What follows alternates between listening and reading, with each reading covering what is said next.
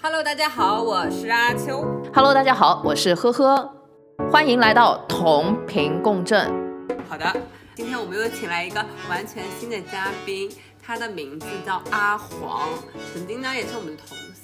今天我们跟这个主题聊的都还挺适配的，因为我们今天要聊聊婚姻，就是我们之前一直在婚姻以外的男人身上打转，今天我们就决定走进围城。Joyce，你先介绍一下你自己吧，好，Hello，大家好，我是阿黄。好简单的介绍呀。第一次来有点紧没张，关系，以后都会常来常往。我们三个人都属于是单身，然后还好意思讲《围城》里的故事。 嗯，那确实是，我跟你们有点不一样，我进去过，我只是又出来了。我是一脚卡在里面，然后又出来了。那我跟你们俩不一样，我是在很多的围城旁边看过，看了太多的围城。啊，那今天就有趣了。我也看了很多《围城》哦。好，那我们开始吧。刚刚过年嘛，其实我们现在录的是二月五号，正好是元宵节，还在过年的时间嘛。来，干杯！干杯！干杯，元宵节快乐！元宵节快乐！今年你们被催过婚吗？老生常谈的问题，其实。年年催，年年都有新模式，那呵呵呢？我没有哎，我爸妈不催婚，我爸妈催生，那你爸妈居然跳到下一个阶段。连爬都没爬会，还就开始跑了？就是他们觉得可以去夫留子，或者是不要夫，就直接有个子就行了。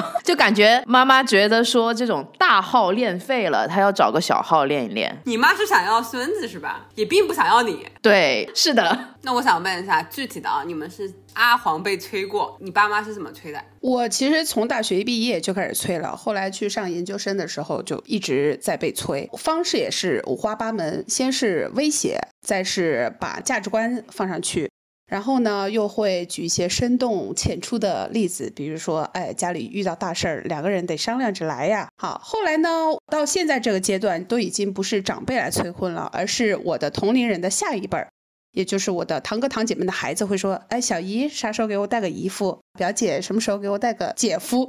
都已经轮到这个了。去年是回家参加葬礼的时候，在葬礼上也不可避免的被催婚。今年我没有回家，哎，这个话题呢，还是随着我没有回家依然保持催到我在哪儿，话题在哪儿。我想问一下，就是从大学到现在啊，也有多年了啊，暴露年龄了。问一下是八零后还是九零后？阿黄，我是九零后，那也就我是最老的那个，对吗？对，我才是最有资格说这些事儿的，是不是？妹妹们都要听我说呀！我其实是想要知道，就是他们具体怎么催的？难道你大学一毕业，你家里人就开始说，哎，什么时候给我们带个女婿回来？什么时候给我们带个姐夫回来吧？就已经这样了吗？ 基本上就会说，哎，你的同龄人都结婚了，你什么时候轮到你呀、哦，今年的花招就是广东地区不都会发红包吗？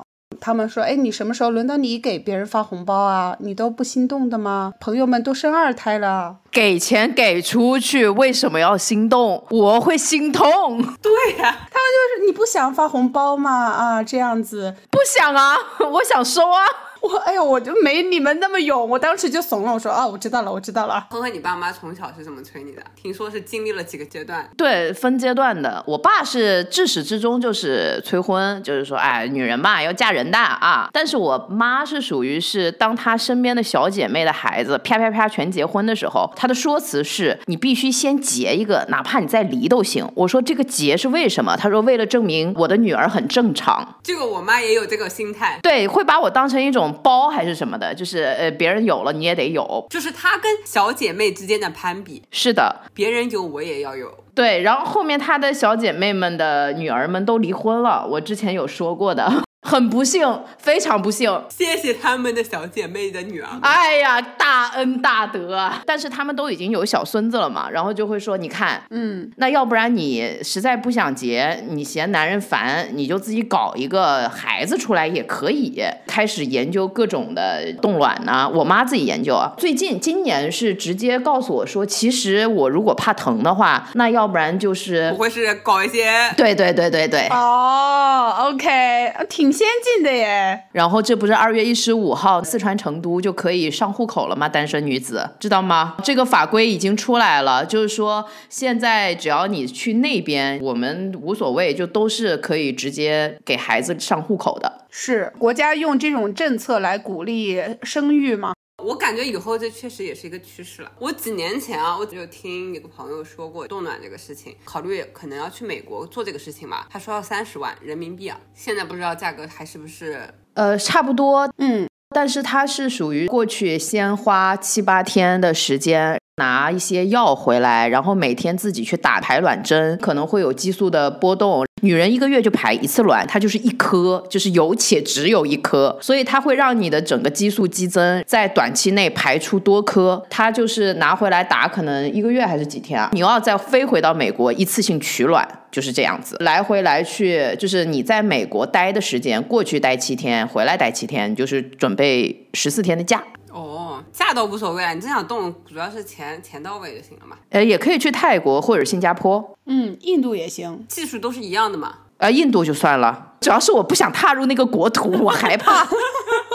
我呃，泰国我觉得还比较好，哎。嗯，他们在这个上面其实私立医院比较多，然后很多白种人都已经在那边扎根了嘛，嗯，所以他们那边的医疗还是不错的，可以去考虑一下。国内没有这个技术吗？不是有这个技术，但是在中国不是合法的。哦，对，一定要出具一结婚证，二你是要有真的生理缺陷，所以国家才能包容你做一二三四五之类之类的。但是这个好像还是不行。我跟你说啊，只要活得够久，这笔钱你可能就能省下来。不是啊，因为我岁数比你们两个大， 所以说是有真的关于卵子的质量问题。这女人有两个阶段，一个是三十这个阶段，一个是三十五这个阶段。如果你真的还没生的话，会要在三十五之前把这个冻卵给解决。啊，回到原来的话题，你爸妈经历了，先催你结婚，再催你生小孩，对，越来越结果导向了。原来发现你爸妈只是想要一个孙子孙女，根本跟你没有什么关系。我妈倒也说过要催孩子，我都跟她说，如果你只想要个孩子的话，我可以给你领养一个。啊那不行不行不行，还是得你生的。爸妈肯定是想还是自己生的比较好。你们看到那个黄标我也没看完儿。电视剧里面孩子都不是亲生的，结果把他们搞死的都是孩子们，所以还是亲生的哈。但亲生的就我妈生我的时候，这差点一命呜呼。我说你生我都这么难了，你还想让我再生一个？她没有没有没有，你生孩子肯定不让我这么困难，你就生一个吧。那我就简短的说一下我爸妈是怎么催婚的。就我爸妈的性格就是那种老一辈的，就是不善于言辞，他们基本上没有明面的跟我说催婚这个事情。只有我一开始我刚毕业大学的时候，我奶奶说：“哎呀，什么时候领个男朋友回来呀？”因为我其实结婚比较早嘛，过了一两年，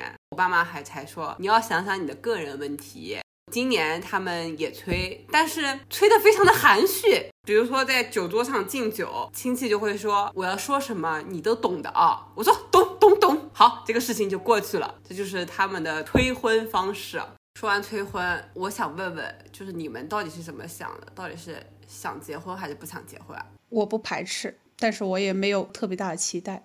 呵呵。我不知道哎，我这个也算是一个 open，哎哎，你之前可是跟我说你是反对的，还担心你会跟我吵起来，你怎么就变了呢？也不是变了，因为你写的这个问题还是比较温婉的。我怕你跟我吵起来，所以我写的很温婉。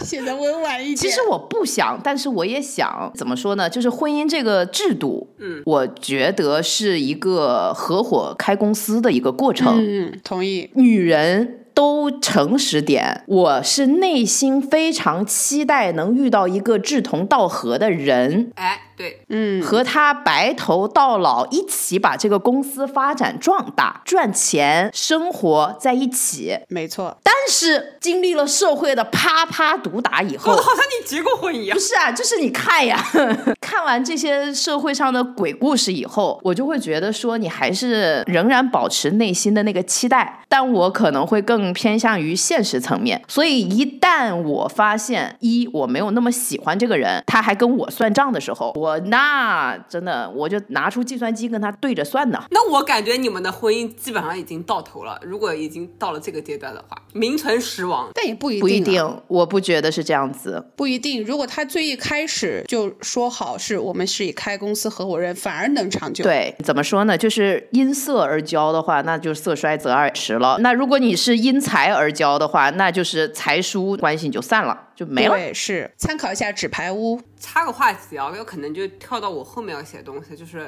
关于 AA 制。就像你们说的嘛，可能我在婚姻最开始或者结婚之前，我就规定好我们是 AA 还是共同财产。但其实如果说我们一开始 AA，到后来婚姻生活中的点点滴滴要涉及到开销的时候，你都会 AA 的话，其实会在某一个 point 吵架，就是会说我给你大方向 AA，你他妈的我买一个卫生巾你都要跟我 AA。不是的，这件事情我不答应哦。嗯，愿意在每每一个花销上都 AA 是吗？我非常讨厌 A A 这件事情，这个一家人不会 A A 的，嗯，夫妻之间是有一个共同的 account 的。啊，那是的，那个比较能接对受。对，我同意，嗯，对你往这个 account 里面 saving 一部分你自己的钱，我也 saving 一部分我的钱，哪怕赚多赚少，你和我之间都是开诚布公的告诉彼此我们的 income 有多少，是不然的话跟你开什么公司啊？就是你只存百分之三十，另外一个人存百分之七十，不就会产生心理不平衡吗？那是他的问题啊！我本来就是个女的呀，我还提供了生育价值和性价值呀。这个东西你不要跟我这样算，没有所谓的完全性公平，而是我一开始就告诉你了，我只有这些，你是否愿意和我一起步入婚姻的殿堂？我又没骗婚了。嗯，有道理，有道理。嗯，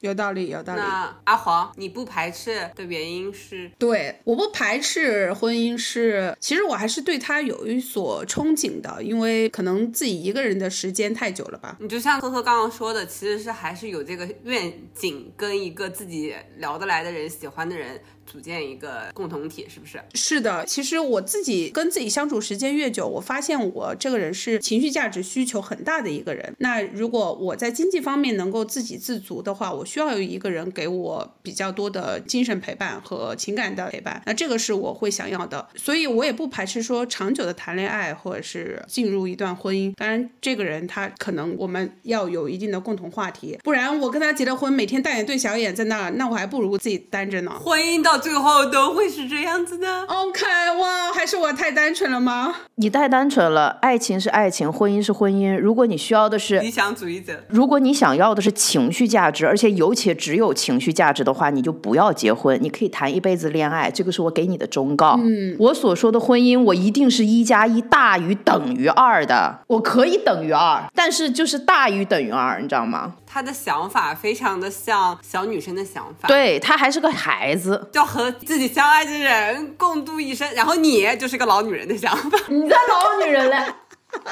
但婚姻我确实同意呵呵说的，就像做生意，可能见过旁边很多的人在经营这段婚姻嘛。 No no no no no！我如果真的要结婚，当然了，会有既要也要的这种想法，因为我非常的贪婪。但是最重要的一件事情就是，我想要有后代。那那个人不仅仅是我的丈夫，也不仅仅是我的恋爱对象，他是我孩子的爹。他的谈吐、他的认知，还有他的责任心，可能会是我最看重的。嗯，他能不能陪孩子打球啊？能不能陪孩子上课呀？他有没有比我有耐心，坐在那边给孩子一起辅导作业呀之类的？是，老公是可以换的，孩子的爹是不能换 的。哎，对。好吧，就是我感觉可能刚开始的阶段，你对婚姻的要求就是进入婚姻的需求很纯粹，可能就是喜欢对方吧。可能越成熟，你对婚姻的一些需求的东西就越来越多，嗯喜欢只是其中的一部分。对，嗯，认清婚姻以后，喜不喜欢这些东西一定要有，但是要往后放嘛。对，它就不会成为你很重要的东西。说说我自己啊，我当时懵懵懂懂，到了年龄就要结婚嘛，那还有什么好说的？可能那个时候我就是觉得稳定的男朋友，可能到一定时间，一年两年，我妈给我的预设，啊二十五岁结婚是最好的。她曾经跟我说，女生过了二十五岁就开始贬值了，那我妈跟我说的。所以我当时就是这个 mindset 嘛，我就觉得啊，谈恋爱就是结婚，然后我也是这么做的，就是结婚。后来发现啊、婚姻就是妈呀！我作为一个真正走过来的人，我发现其实跟谈恋爱确实不一样的，因为你要跟他深度绑定，虽然没有孩子啊，但是最后还是会涉及到一些金钱的问题。因为你到了婚姻阶段的时候，你谈恋爱，你可以觉得我可以正大光明的 AA，我是独立女性，但是你到婚姻的时候，当下可能你保持不变，但是最后会想考虑到买房子啊、生小孩啊各种生活的事情，你们俩就是交融在一起的 part 就越来越多，就会产生一些隔阂，且就是时间走得越长，发现跟对方的共同语言会越来越少，最后就变成沉默。确实也吵了不少架啊，所以到后来我结束那段之后呢，我就是不想结婚的，我觉得好累啊，因为那个时候真的是我要开始做家务哎，我每天上班之后，我回家还要想着要做什么饭，做完饭还要洗碗，我觉得我好累啊。然后我从那段婚姻解脱出来以后，我就说哇塞，我可以天天叫外卖，好开心啊！呵呵，有话说。您说，呵呵，首先，我们作为女人啊，因为都是情感类动物，然后又有那么多有的没的的情绪，以及中国人的教育就是给中国女性洗脑，一直告诉我们结了婚就好了，结了婚就完美了。结果我发现我更累了。对，其实并不好。这个婚姻本来就是一个剥削女性的制度，它是一种奴隶制的制度。其实我不觉得那个是剥削啊，因为可能男权社会嘛，女性进入婚姻其实是给自己找一个依靠。但是这个是剥削，是因为它剥夺了我们工作的权利，嗯，所以我们只能通过用生育价值去换取我们的生存。所以其实就是一个合法卖淫嘛，只不过就是你深度绑定给这一个男人生孩子，这其实是婚姻的最最最最早的时候。时候的本质，我跟你说一个特别好笑的事情，就是其实我当时我妈给我灌输理念，就是你结婚，你你理所当然的要去做饭，要去打扫家务什么的嘛。哎，我家不是这样哦，所以我当时就是结了婚以后，我真的就理所当然的开始做饭、打扫家务，可能就是那个样、嗯。我妈说你千万不要学，结婚了就得你做，会的越多，做的越多。但你知道我的老公是外国人嘛，嗯、就偶尔我偷懒的时候，他会说，哎，我娶个中国老婆，她不是应该给我做美味的中餐吗？他有时候对我坏。谁告诉他的？连外国人都有这种 mindset，多可怕！ 对啊，那我应该娶一个日本老婆，然后他就给我跪着，给我把拖鞋搞好，对吧？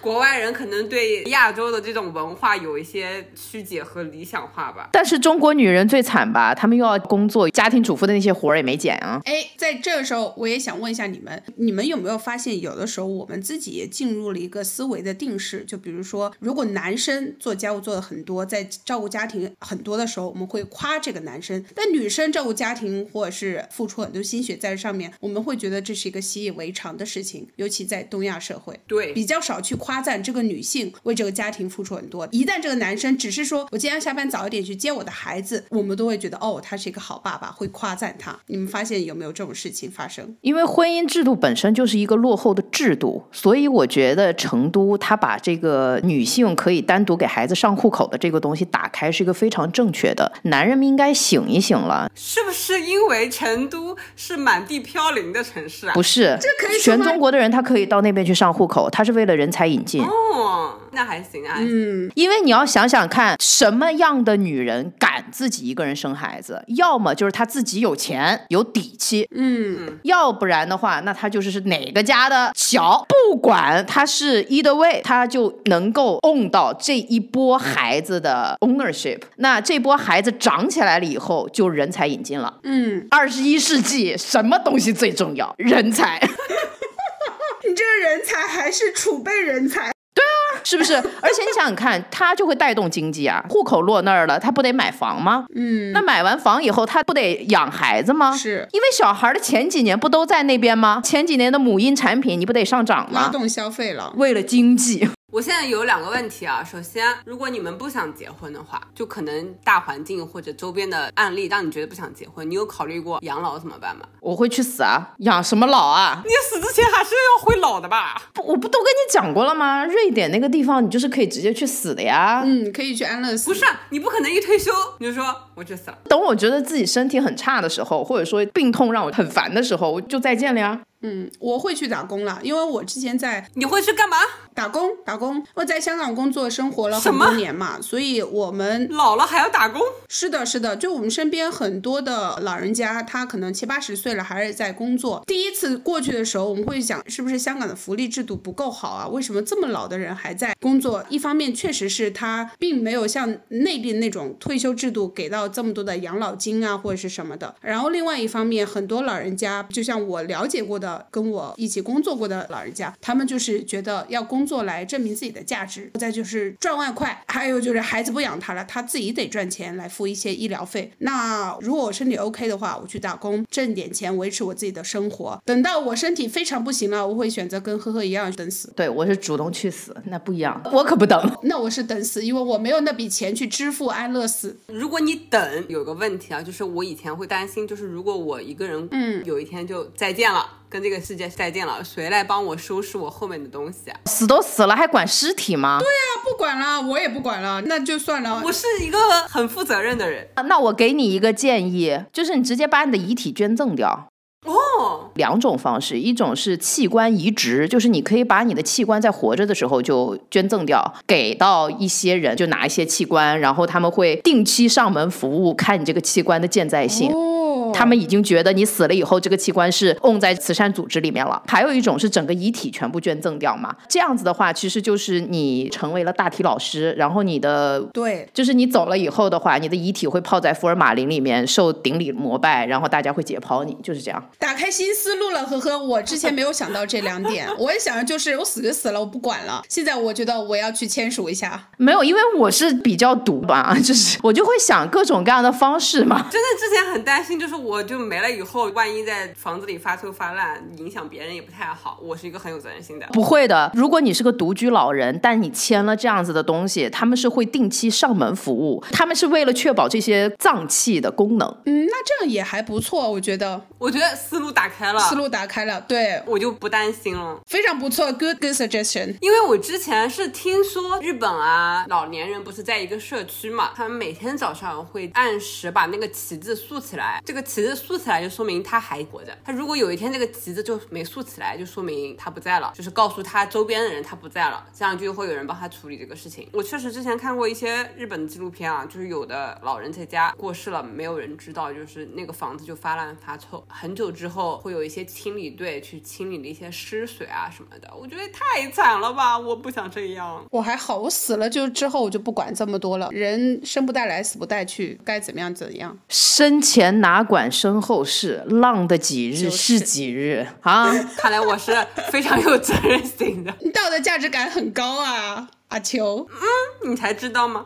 那我想问一下，如果你们结婚了，对你们来说，什么样的婚姻状态是一个比较理想的、快乐的婚姻生活啊？哇哦，没想过，不知道。我有想过哎哎，，你你说，我也想过，就是双方父母能少干涉少干涉，最好能活成最好的室友那种状态，是我的理想 idea。双方父母吗？双父母就是能少干涉少干涉，leave us alone 好吗？你意思就是说，你生了孩子，你爸妈也不帮你带，就是你们也自己自生自灭，是吗？当然这需要超能力了，我是觉得双方父母介入的越少越好，很多问题都是双方父母介入之后产生的，我觉得这个太复杂了，我的脑子没有这样的处理器去处理这些问题。我跟你说，这么总结，双方父母可以成为你的带娃机器，但是不能干涉你的生活太多。他们可以成为我们的 ATM 机，我并不想让他们成为我的带娃机器。我问的是幸福婚姻生活跟双方父母，就是所以你听听看，你们合理吗？不合理，你们已经这样去榨取自己父母的价值，然后我还想做父母吗，姐妹等一们？下，不是你们，不是你们啊，是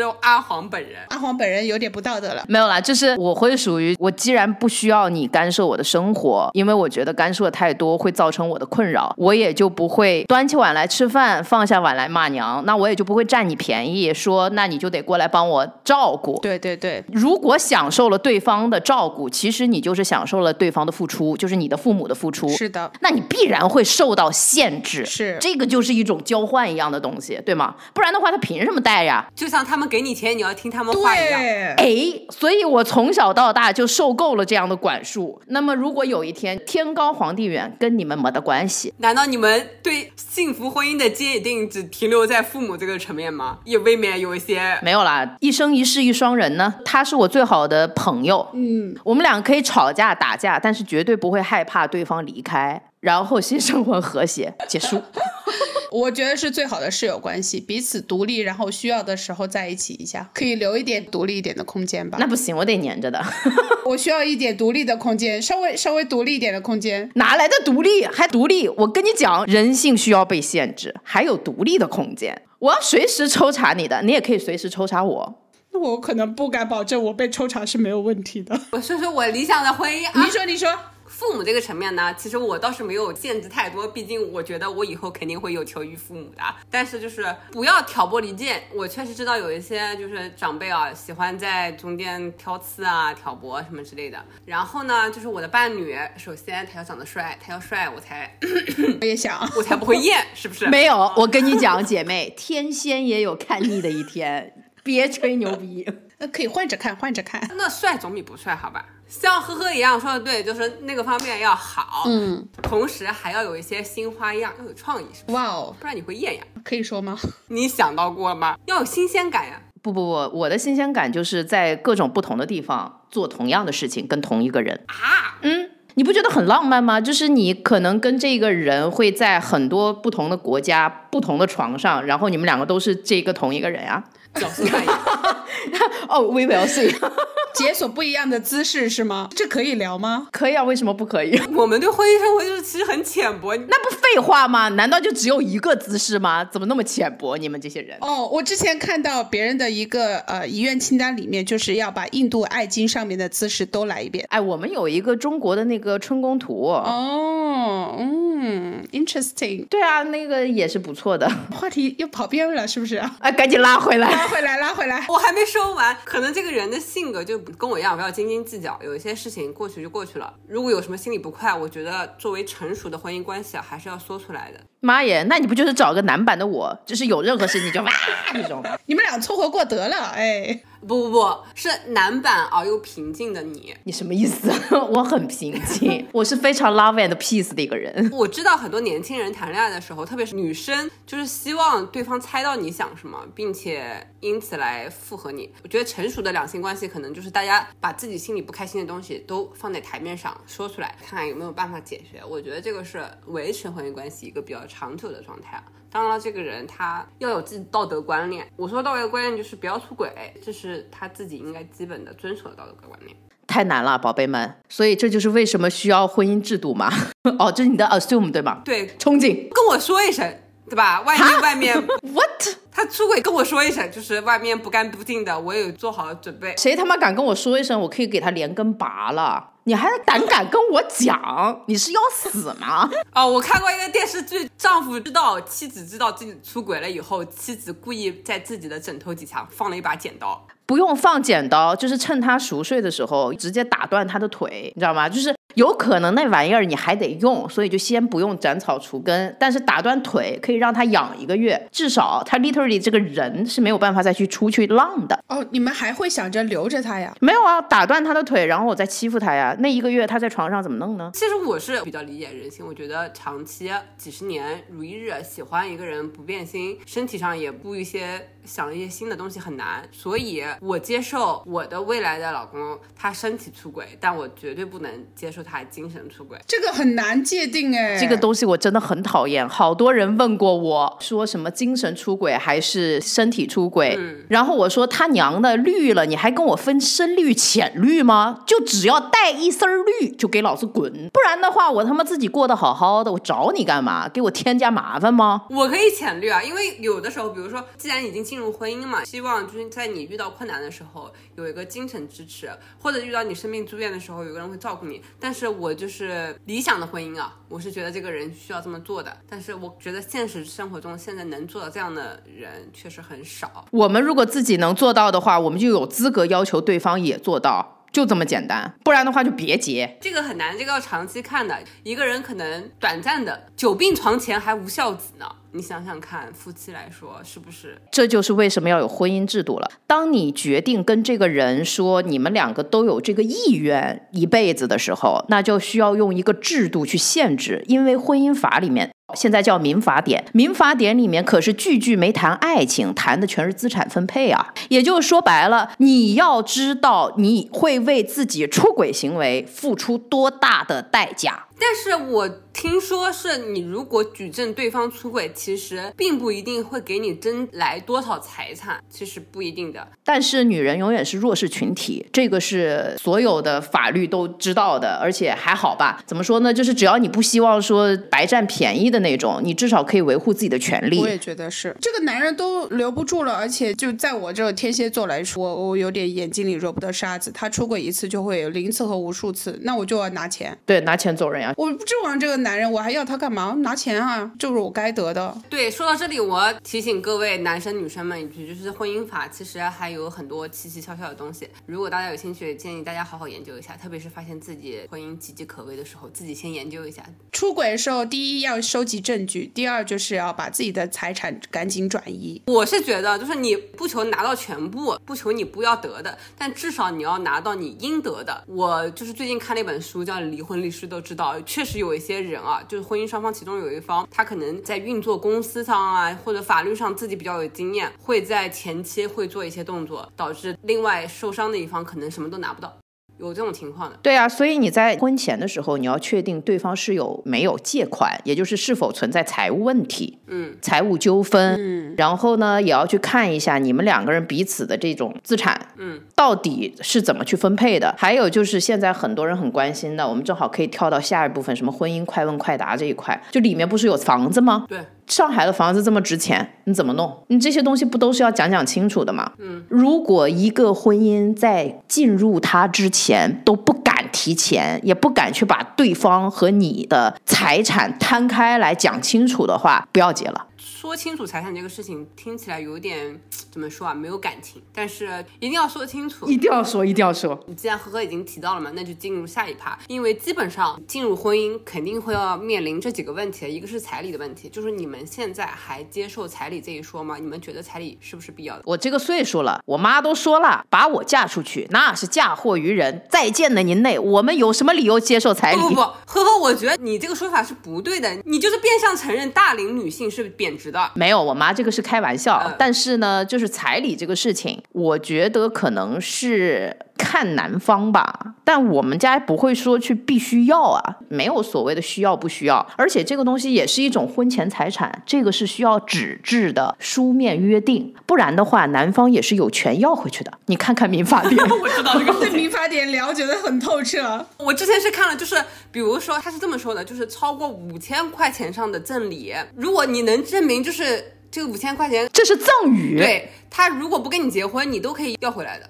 所以说，就是毕竟父母还是读书人，就会觉得那别搞了，我们不用，谢谢。我之所以这么问你们啊，其实是因为这样子，就是现在就是女权主义当道嘛，很多人认为就是彩礼，其实特别是男方啊，会觉得我给你彩礼就相当于我买你，你觉得你是商品吗？他可能是这样反向绑架女性，不是，因为以前的婚姻制度是这样子的，嗯，彩礼确实是付给女方父母的一笔买卖的钱财，嗯，以前的婚姻制度，男方家长给到女方父母彩礼，而女方呢只是带着嫁妆出嫁。什么意思？嗯，这个女人嫁出去的女儿泼出去的水，她是没有资格再回娘家分娘家的财产的。嗯，而这笔彩礼是给到娘家，嗯，买女儿的钱。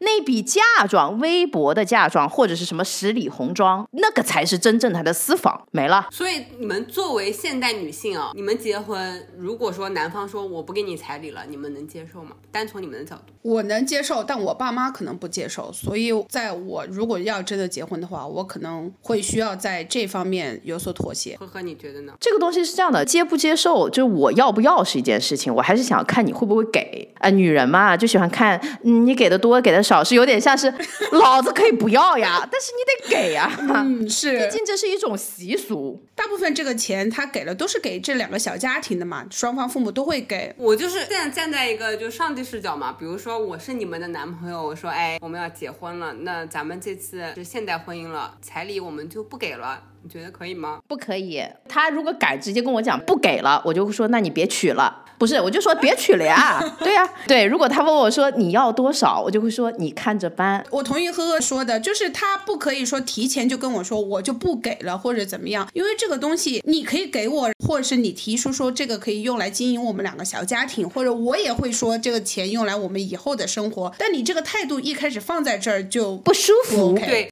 我就觉得这个事情非常好笑。大家都说彩礼是男方购买女孩的钱，但其实放到现代语境下，大家好像说，如果女方完全不要彩礼，到婚后就是男方也不会重视你们。我是听有过婚姻的朋友这么说过。举个例子啊，这个朋友当时他爸妈也没有要彩礼，他觉得他自己也不好出面说我要你男方给这个彩礼，所以男方好像几乎就是没给，或者给了非常非常少。最后他这个婚姻就是就散了嘛。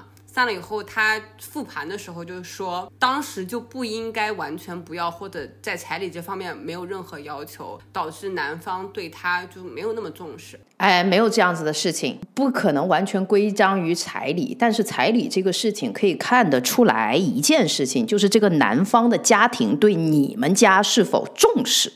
重视，懂吗？对对对，嗯就是说，彩礼它不是一个决定性的因素，彩礼。给多给少也不是一个决定性的因素。嗯，你的资产上亿，你给我一个一百万的彩礼，你说是多了还是少了呢？这是一个相对论呢、所以说，他只是说男方自己没有主动去提这个，是他们全家，也就是这个男生自己本人对你的重视程度很低，嗯、这个才是问题。对对对，我很多朋友之间就是男生会主动的说我要给多少彩礼怎么样，因为我尊重你，或者是我很想跟你把这个关系进行下去。即使我家乡没有这个彩礼的习俗，可是你家乡有，我为了尊重你，我会遵循你的价值。那当这个事情一发生，中国没有地方没有彩礼的习俗，有的地方他们可能会找这些借口啦或者什么的。除非是外国人。那这个其实就像呵呵说的，尊尊重中国的习俗呀，干嘛啦？重啊，对，尊重你啊，是不是？入乡随俗呀，嗯你不够重视的话，真的钱的数量不是问题。其实我觉得现在就是比较理想的处理方式，就是彩礼也好，嫁妆也好，咱们都给，按照你们既定的舒服的数量给，最后这笔钱都是这个新的小家的启动资金，嗯，嗯，我觉得这个是 OK 的。对，而不是真的是给对方父母。跟对方父母不搭嘎，因为给对方父母呢，就是以前的老的婚嗯是姻的买卖关系了。但是就是我们给的就是自己的这个小家庭，就是这样就好了呀现。在大部分人都是这样给，但问题是，如果你不遵循这个礼仪的话，你就像还搞这个仪式干什有么个呢地？方是过不去的，真的是过不去的。疙瘩。好的，男性朋友们，我觉得彩礼是可以给的啊，婚没结成也可以要回来，你们放心吧。但是你们不要给四千九百九十九，那可能就要不回来了啊。 四千九百九十九这个婚也不能结，好吗，姐 妹们？对啊，就是再见打吧白。要饭的呢？我是举个极端的，我跟你讲，有一个人跟我讲过说彩礼应该要大于这个男生一年的年薪。嗯万一这个人是富二代，结果就是就是富二代，你懂的吗？可能找了一个很稳定但收入又少的工作，富二代反而给钱很大方，因为他们的父母都是做生意的，他们知道这笔钱可以收回来。好的，咱们下一个话题要说房子这个事情。首先问一个初级的问题，就是你们结婚的时候一定需要对方有房子吗？我想要自己有，不需要对方有房子，一定需要有房子，我自己有就行。啊，都是现在独立女性啊。那如果就比如说你们就是结婚了，可能需要一个更大的房子，那这个事情首付的话，你们愿意跟你的另一半是对半分，还是出大头或者出小头？这个有讲究吗？谁多钱谁出，我是这样想的。结婚之后，不管你出大头出小头，那都是对半儿分的啊，都是共同财产。OK，为什么我会这么问呢？是因为正好我昨天看了一个 UP 主，她是这么说的：她坚持跟她的丈夫，她好像付百分之四十还是百分之三十，她丈夫付大头，因为她觉得她之后会有一个生育的成本在，所以她觉得在这个时候，她跟她丈夫应该在金钱上多投入一点。我觉得好像也也 make sense，挺说得通的啊。只要她能跟她丈夫说得通就行了，不需要我是们认的，是可。的，我也 觉得，就是双方达成一致就可以了。就她丈夫 OK 就行。嗯，好的，好，那进入到父母的阶段，你觉得父母应该在你们婚姻中扮演着一个什么样的角色？捧哏儿的，我的外婆，她扮演的角色就是不论。他们发生了什么错误，他都会觉得自己的儿子是错的。我觉得这是一个嗯，可能维系关系的一个很好的点吧。但是还是要看看到底谁对谁错吧。如果一直说儿子错，到时候媳妇就会说啊，那我就是我一直都有道理的，我感觉也不太好。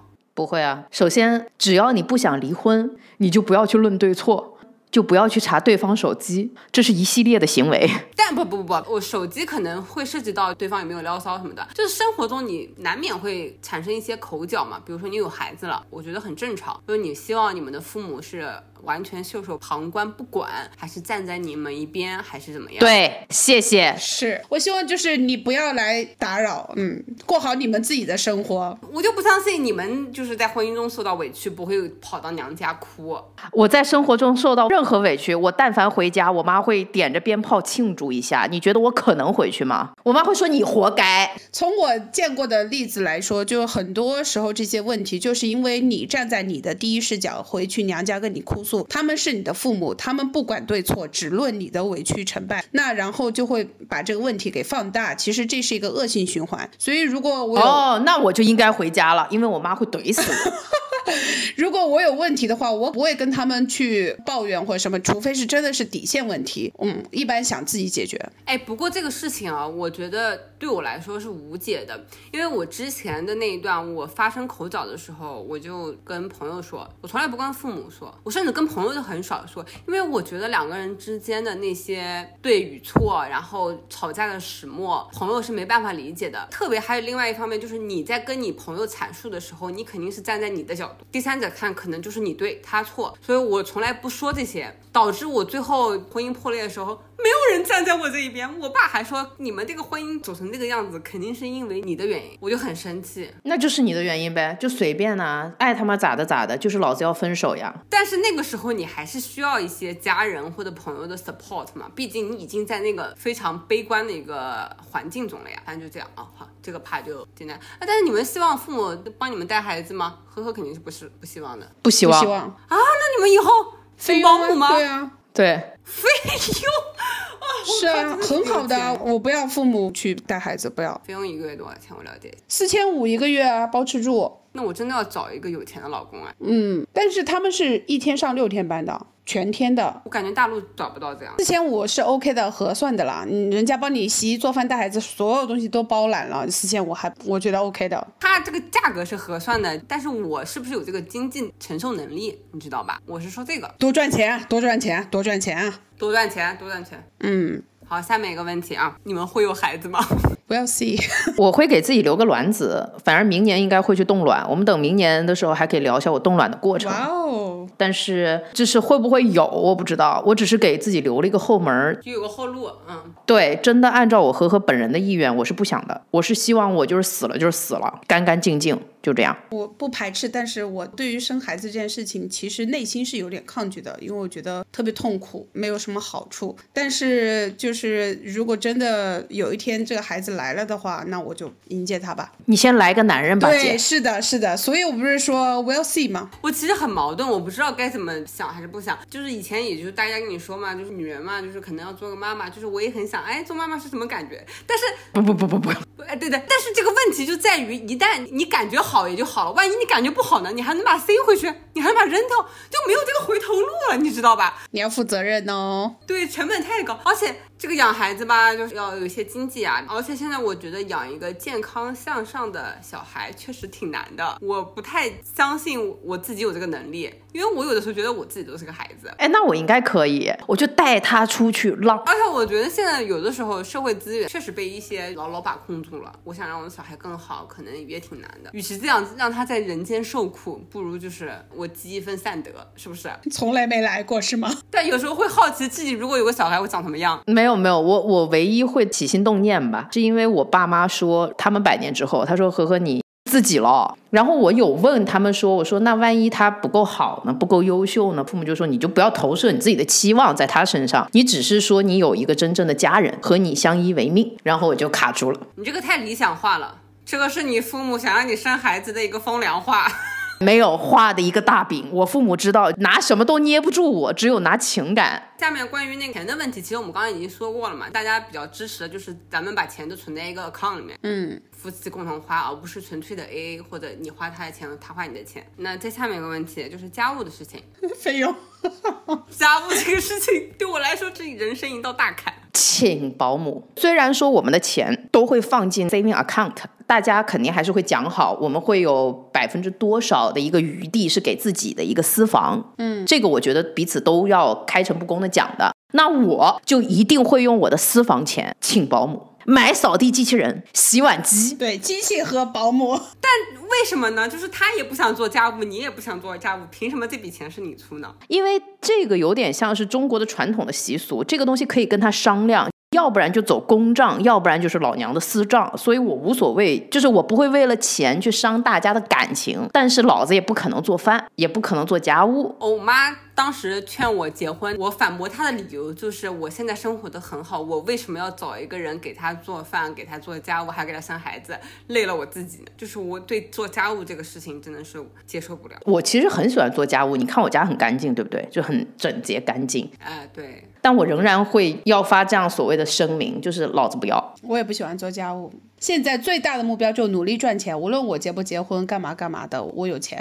那这个基调就定下来了，啊，就是你们找的对象一定要比你们的现在经济状况类似或者更好。不用，我可以让他比我差。你又请保姆，又要养孩子，啊花太多钱了，你真的觉得你能 handle 得住吗？不是呀、养孩子这个东西，我又没有 guarantee 说一定会养了。那万一要养呢？不是，你如果找一个条件比你差的，你可能在请保姆上没有任何经济压力。那万一你们以后有孩子呢？你要知道，我说的条件比我差，不是说他的 income 比我差或者是怎样，而是说他可能没有房子，那就是房子的问题嘛。也不是房子，就是 total 的身价吧，好的，幻想这一趴我们结束了啊。就是根本没有。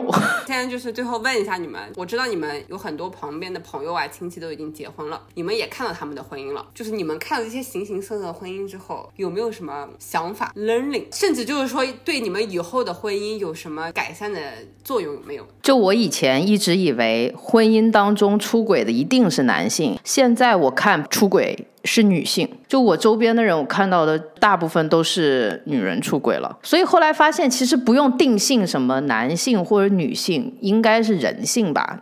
在一个这样子沉闷的环境下，然后又在这样子一个大的社会环境下，所以性价值是最简单粗暴可以获取的。嗯，就是不一定要靠婚姻才能获取性价值，是吧？靠婚姻的话，你就没有性了。好，阿黄，我觉得就是父母和周围的人少掺和，他们会过得好一些。有问题先自己内部解决。我身边所有不幸的婚姻，基本上都是这些原因造成的。婚姻当中的两个人跟自己的朋友和对方抱怨他们的婚姻，导致别人给了一些不好的建议，使这个婚姻的状况更加糟糕，是吗？就是雪上加霜，你你这个东西是连锁反应的。我跟你说了之后，你做出了一些行为什么什么的，当然这是家里亲戚关系和家人关系之间比较多的。但是我还是那句话，如果你要用老人的资源，你就不要怪老人管你，有种的话就是自己独立。对，是的，是的，因为如果真的完全生活在一起，必然会有矛盾。我跟我父母还打架呢，更别说我跟他的父母了。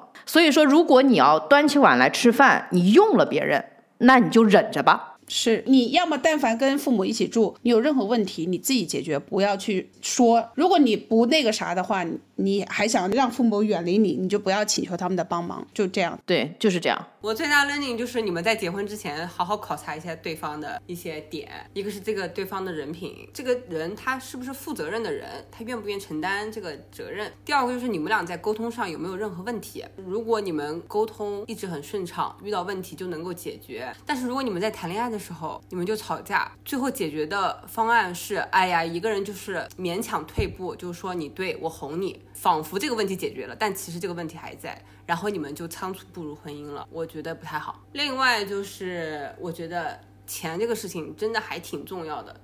我的 learning，你们不用思考到底对不 对，你婚前一定要把这些东西都要达成一致了，说清楚。嗯，没有要说清楚，人是会变的。然后你的业务场景业务场景业务长系，我靠，你真的以为在开公司吗？